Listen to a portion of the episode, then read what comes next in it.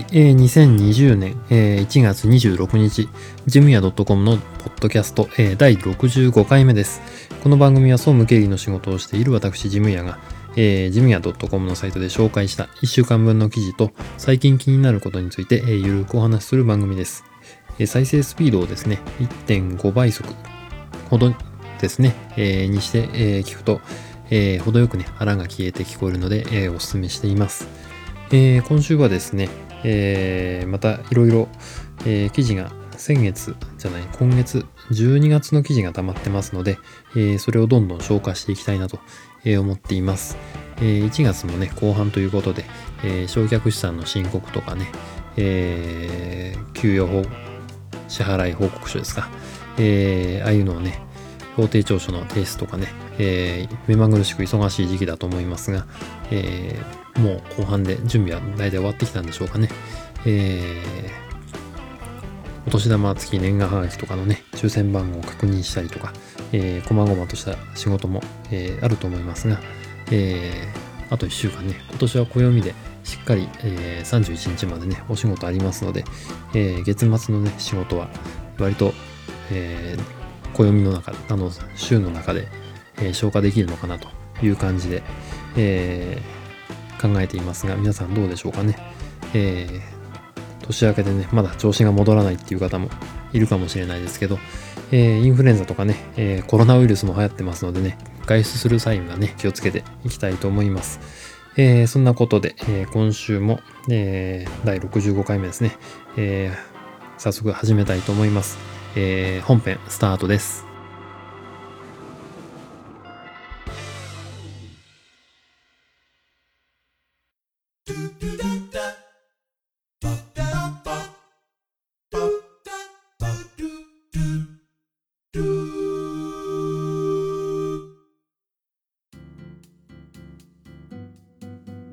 はい、えー、本編一つ目の記事の紹介ですね。えー、今日はちょっとあの環境を変えてあのダイニングテーブルの上で、えー、収録をしています。ちょっとね、音の、えー、音響とか、え良くないところもあるかもしれませんが、あの、ご容赦ください。ということで、えー、と早速本編一つ目の記事、えボーナスの使い道、自分にご褒美をということで、えー12月の記事なのでね、えボーナスの時期ということで、えボーナスの使い道についてちょっと書いた記事です。えー、まあね、あの、サラリーマンというとね、ローンの返済とか、えー、家族のクリスマスプレゼントとかね、えー、そういうのに当てられてしまうと、えいうことが多いかと思います。え我が家もね、あのご多分に漏れずですね、え同じような感じです。え子供のね、プレゼントの方が、あの、親の買いたいものより高いとかね、えそんな感じにもなりつつありますね。え小学生は、え恐ろしいなと思いますね。え隅っこ暮らしとかね、ああいうキャラクターものは結構高いんですね。えー、そういうのをね、だられるとね、えー、いくらまでならいいのかとかね、えー、ぬいぐるみ小さいのは何個までならいいのかとか、え細かい話になってきて、え今年はサンタさん、あの、解禁にしました。え子供もね、小学校4年生になりましたので、えー、いろいろ分かってきた頃だと思いますので、え今年はサンタさんがいるよということでね、えー、おしあのいるよじゃないあのサンタさんはお父さんとお母さんだったんだよという話をして、えー、今年のクリスマスは過ごしました。なので、えー、これならプレゼントできるよっていうところまでね、え話をして、えプレゼントをしたと、えいうことがあります、え皆さんのところはどうですかね？あの何歳までサンタさんはいるっていうふうにしているのかなってのは気になるとこですけどね。えー、ずっと教えないっていうのもねあれなんでいつかは教えなきゃいけない。最初から教えるっていう人もねあのサンタさんはいないんだよっていう現実派のね、えー、ご家庭もあると思いますけどね、えー、知った時の子供の衝撃ってのはねまたそれはそれで想像すると先に言っといた方がいいのかなってねこれぐらいの年で、えー、と思って今年からは、えー、言うことにしました。で、えー、まあ大人のね、クリスマスプレゼントとかボーナスで、えー、自分のためになかなか買うってこともないのでね、えー、そういう時はね、やっぱ自分への投資ってことでね、あの、え今年、え頑張って、ね、え半年頑張ったというご褒美にね、えー、カバンを買うとかね、仕事用の何か、え買うと、あの、自分のね、仕事をしながら、この時買ったカバンだとか、えー、あの時辛いの思いをして、えー、ようやく稼いだ、えー、クレのボーナスで買った、えー、ボールペンだとかね、えー、そういうのをね、なんか一つ身につけていると、うん、自分へのね、えー、自信にもつながりますしね、えー、また新しいことにチャレンジしていこうというかね、あの、やる気にもつながります。ということで、あの、自分へのね、投資、えー、新しい書籍を買ったりとかね、えー、そういうのもいいと思います。えー、そんなことに、あの、お金を使うのはいいんじゃないかなと思います。あとは、あの、自分のね、いつもやらないようなこと、自己、うんと、これも自己投資の一つですけどね、えー、今まで行ったことがないところに行ってみるとか、えー、バッティングセンターに初めて行くとかね、えー、ていうのかな、一人カラオケに行ってみたとか、まあ、何でもいいと思います。えー、なんかね、いつも気になってる、あの、えー、洋食屋さんに寄ってみたとかね、えー、そんなのでもいいと思うんですけどね、いつも気になってることでなかなか手が届かないとかね、できないっていうようなことに、えー、お金を使ってみるのはいいんじゃないかなと、えー、思います。えー、そんなことでね、まあ、あの、自分の何かか、自己投資というあの使い道はどうかなと、えー、いうことで、えー、ボーナスの使い道、自分にご褒美をという記事の紹介でした。はい、えー、本編2つ目の記事の紹介ですね。えー、っとですね、カレンダーを作成するなら Excel テンプレートということで、えー、これ時短の技ということでね、えー、紹介しています。えー、Excel のね、テンプレート、あの、Excel の、Excel 今開くと、えー、いろんなテンプレートが出てくると思います。えー、すぐにね、新しいブックの作成ってこう選んでやっていく人が多いと思うんですが、その下の中にね、えー、カレンダーとかがあります。えー、ちょっとね、自分用に凝ったカレンダーを作りたいとかね、えーえー、お店とかね、そういうところで簡単にこうカレンダー、写真1枚入れて、えー、下にあの普通のカレンダー入れたいとかっていう時にも Excel でねカレンダー作ると便利だと思います、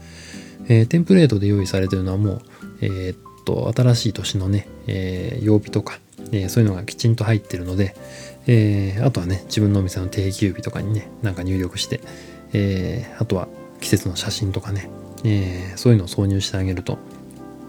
簡単にね、えお手軽にカレンダーができると思います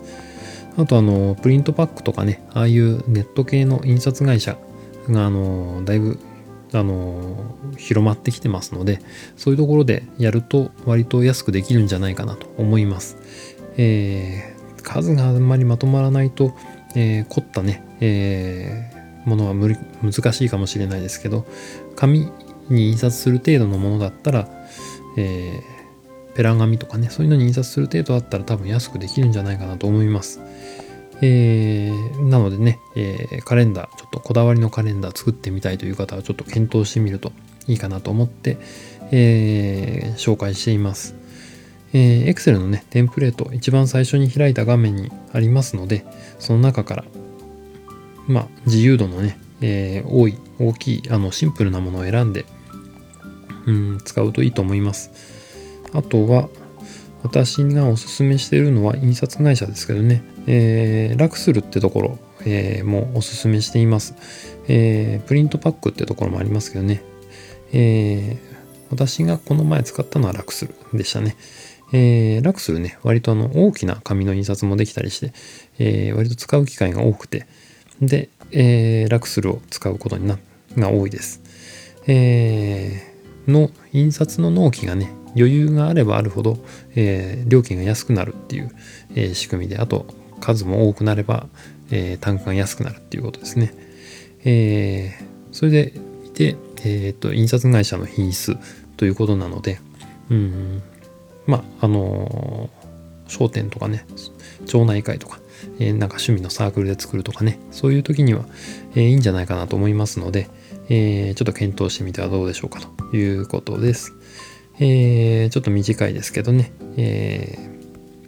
ー、こんな感じで、え、時短技、え、カレンダーを作成するなら Excel テンプレートという記事の紹介でした。はい、えー、本編3つ目の記事の紹介です。え、っとですね、働き方改革におすすめ、えー、給与明細をクラウドにすると予想以上の、え、業務効率化が見込めますという記事ですね。えーまあ、給与計算ね、えー、する人、えー、決まっていると思うんですが、給与明細のね、クラウド化っていうことができます。給与明細をね、クラウド化するってことは、えっ、と、給与明細をここにアップロードしましたよっていう通知をメールに、それぞれね、個人のメールに案内して、で、パスワード入れて開くと、えー、給与明細が見れる、ダウンロードできる、印刷できるということです。えー、従業員のね、人数が多ければ多いほど、給与明細のね、えー、印刷、え折り込み、え封筒に入れる作業を、えそして各自に配布する作業ですね、え休んでる場合は誰かが預かるとかっていうこともあったりして結構気を使うものなので、えそういうものをねあのあんまりこう手渡しでやったりしてまた戻ってきたのを管理してっていうのは大変なので、えー、クラウド化すると、うん、この辺の手間がね一気に削減できるとあと給与支給日に、えー、バタバタしなくていいということでその仕事がねだいぶ削減できるので、えー、おすすめということで紹介しています。えー源泉徴収票もね、このサービス使うと、えー、印刷できるので、えー、途中でね、なくしちゃったとかね、そういう人に対しても再発行は自分で、えー、できるし、えー、とてもいいと思います。そうですね、賞与の支給の時にも、えー、いいかなと思います。ちょうど12月なのでね、えー、この記事書いたの12月なので、えー、賞与の支給と給与の支給が別々で、えー、それぞれ配らなきゃいけないとかね、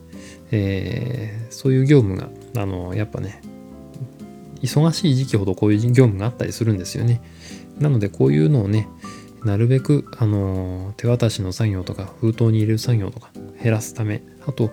えー、買わなくても良くなりますよね。明細とか封筒とか、えー、そういうのもね手間が省けるので、えー、検討してみてはどうかなと思います、えあとはまあ、これを始めるとねあのありがたみがないとかね給料をもらった時のありがたみとかそういう、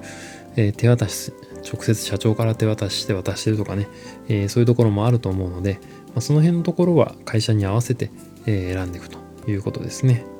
え、あとは、え、手渡しのちょっとメリットじゃない、リスクですね。え、手渡しの場合ですね、あの、紙の給与明細を出すとですね、えー、給与明細と源泉徴収票、こう、2つの紙をなんか入れる場合にですね、えー、他の人の分を同封してしまうということがあると、えー、大問題になりますのでね、こういうとこのリスクも減らせるということで、えー、そんなアプローチをすると、あの提案するときにですね、えー、いいかもしれないですね。あと、ちょうどいい働き方改革というキーワードを入れて、添えてですね、えー、提案すると、この提案通ると、えー、いうことになるんじゃないかなと思いますので、えー、給与計算ね、担当されてる方とか、えー、関わる方、えー、そんな提案を社内でね、そんな提案をしてみるといいんじゃないかなと思います。えー、ご検討ください。ということで、えー、働き方改革におすすめ、えー、給与明細をクラウドにすると予想以上に、予想以上の、えー、業務効率化が見込めるという記事の紹介でした。はい、本編4つ目の記事の紹介です。えー、年賀状の投函は今日までが理想、出し終わりましたかという記事の紹介です。えー、去年の12月に書いた記事の紹介なので、えー、ここはさらっといきたいですね。え、まあ、年賀状のね、投函、12月25日までに出してくださいねっていうことで、えー、2019年の、えー、12月25日までに出してくださいということで、えー、アナウンスがあります。えー、まあ、その日をね、守りましょうよということです。えー、忙しいという方も多いと思いますが、なるべくこの時期にね、郵便局の手間をかけずに、えー、できるといいなと思います。えー、今年はね、雪が少なくて良かったなと思うんですが、やっぱ大雪の時とかね、あの、雪深いところに行って配達してる営業、営業じゃない、郵便のね、えー、配達員の方もいますのでね、そういうことを思うと、なるべくね、えー、1回で終わりになるといいなっていう、えー、思いはあります。みんなね、協力して、えー、25日までに出して、えー、お正月の元旦に届いて、で、それでもうおしまいってなればね、最高だと思うんですけどね。えー、まあこういうのもね、えー、電子化になればいいとは思うんですけど、うん、なんとも言えないですね。えー、手書きの良さというのもありますし、えー、なんかね、こういう温かみがないとかね、そういうのも、あと苦手な人もいるだろうし、えー、まあ、どんどん減ってはいると思うんですが、うん、まあ私はまだ、えー、こういうのありがたいな、嬉しいなって思う世代なものですから、えー、お付き合いになる方はね、え毎年出すのがいいんじゃないかなと思います。ということで、えさらっと、え12月25日までに早めに出しましょうということで、え年賀状の、え投函今日までが理想、え出し終わりましたかという記事の紹介でした。はい、えー、本編5つ目の記事の紹介ですね。えー、アウトロックのテンプレートで時短をしようという記事の紹介です。えー、Windows のね、えー、パソコンを使ってる職場では、あの、メールのソフトというとね、やっぱあの、アウトロックっていうのを使ってると思います。えー、アウトロックはね、メールの機能の他にもあの、スケジュール管理やタスク管理、アドレス帳とかね、あのー、いろんな機能が入っています。えーたくさん機能がねあるだけにこう使いたい機能を探すのも大変というところで、まあ、自分がね使えるものとかあの人から教えてもらったものだけを使ってるっていうね、えー、ことは多いと思います。で、えー、っとですね、まあその中の一つなんですけど、えー、毎回ね送るメールはテンプレートにすると、え便利だよということの紹介なんですが今回は。例えばですね、えっと毎月開催される会議の通知とかね、え、毎月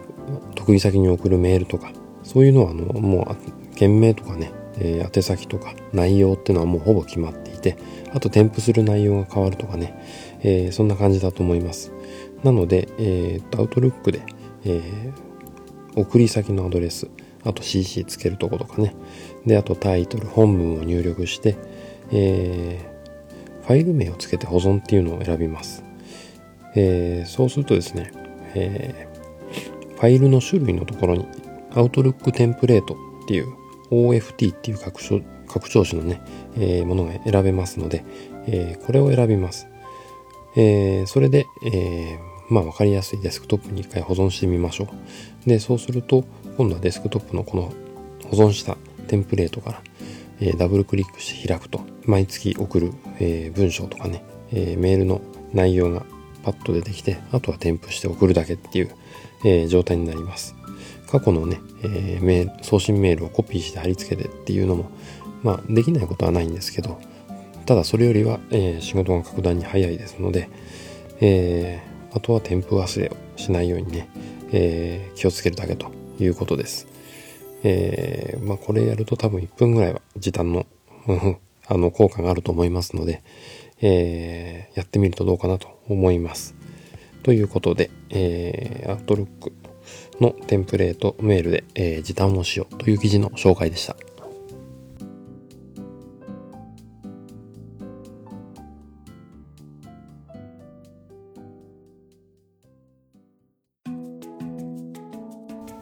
はい、えー、本編に続いておすすめのコーナーですね。えー、今回おすすめのコーナーでは、えー、あの、なんていうのかな、リーダーの心構えというかね、えー、そんな研修を受けたので、えー、その中でね、いいなと思ったことを紹介したいと思います。えっ、ー、とですね、まず、あの、私に苦手なところを、えー、ピックアップしてね、えー、おすすめしたいと思います。あのー、やっぱね、仕事をこうずっとやってきて、えー、プレイングマネージャーっていうんですかね、えーと、自分の仕事もありながら、えー、組織の自分の部署の、えー、グループのね、えー、人たちの、えー、統率とまではいかないんですけど、まあ、あの、まあ、その中の上の立場というかね、管理する立場、管理監督者との中間ですね、中間管理職ってとこですね。えー、そんな職場というか、職員になってる方は、あのね、多いと思います。えー、まあ、これからもね、これからなるという人もいるだろうし、えー、もっとそれより上の人も聞いてるかもしれないですね。えー、そんな時にね、え中間管理職という立場で、えどんな風に進めていい、あのまとめていけばいいかっていうのをね、すごく悩むところだと思います。今までは自分の仕事をやってればよかったんですが、え今度はそれ以上の、え管理とかね、え統率ってあのそんなところを求められるようになります。え、あんまりね、気張ってそういうところをね、え、気にする必要はないと、え、私は思います。え、リーダーはね、あの、いろんな種類があるそうです。あの、人をぐいぐい引っ張っていく、ね、あの、親分肌みたいなね、あの、そういうリーダーシップもあるし、えー、みんなと協調してやっていこうよっていう、えー、感じのリーダーシップ。あとはこう下からね、支えるような、えー、リーダーシップ。そんないろんなパターンがあるので、え、自分に合った、えー、リーダーシップの取り方をしていけばいいということですね。で、えー、別にリーダーシップをそんなに意識する必要も私はないのかなと思うんですが、えー、まあみんなと、えー何て言うのかな、和気あいあいと働きやすい環境、えー、物事が言いやすい環境を作るっていうのが、えー、リーダーの役目なのかなという感じがしますね。なので、えー、小さなことから始めようというところを今日紹介したいと思います。まあ、あの朝ね、えー、顔を見て、目を見て挨拶する、えー、そんなところでいいと思います、まずは。えー、顔色はどうかな？あの残業続いてちょっと疲れたような表情はないかなとか、そんなところからね、え、気にしてあげるといいんじゃないかなと思いますね。えー、気にしてあげるっていうとちょっとあの上から目線ですけどね、あの、まあ、その自分のグループ、自分の、えー、緒に働く人たちの、えー、健康状況とか、えー、を気にかけるところからまず始めていくと。えー、そんなところがね、えー、なんていうのかな、えー、リーダーシップの、えー、原原点というかね、最初の一歩じゃないかなと思います。えー、そこからね、また会話が生まれて、えー、話しやすい環境ができるというところになると思いますのでね、えー、ぜひぜひそんなことで、えー、小さなことから、えー、始めてみましょうということで、えー、リーダーシップの、えー、おすすめとえ、まあ、まあ、最初の一歩ですね、え、をしてみましょうという記事の、記事じゃないな、えー、ことの、え、おすすめでした。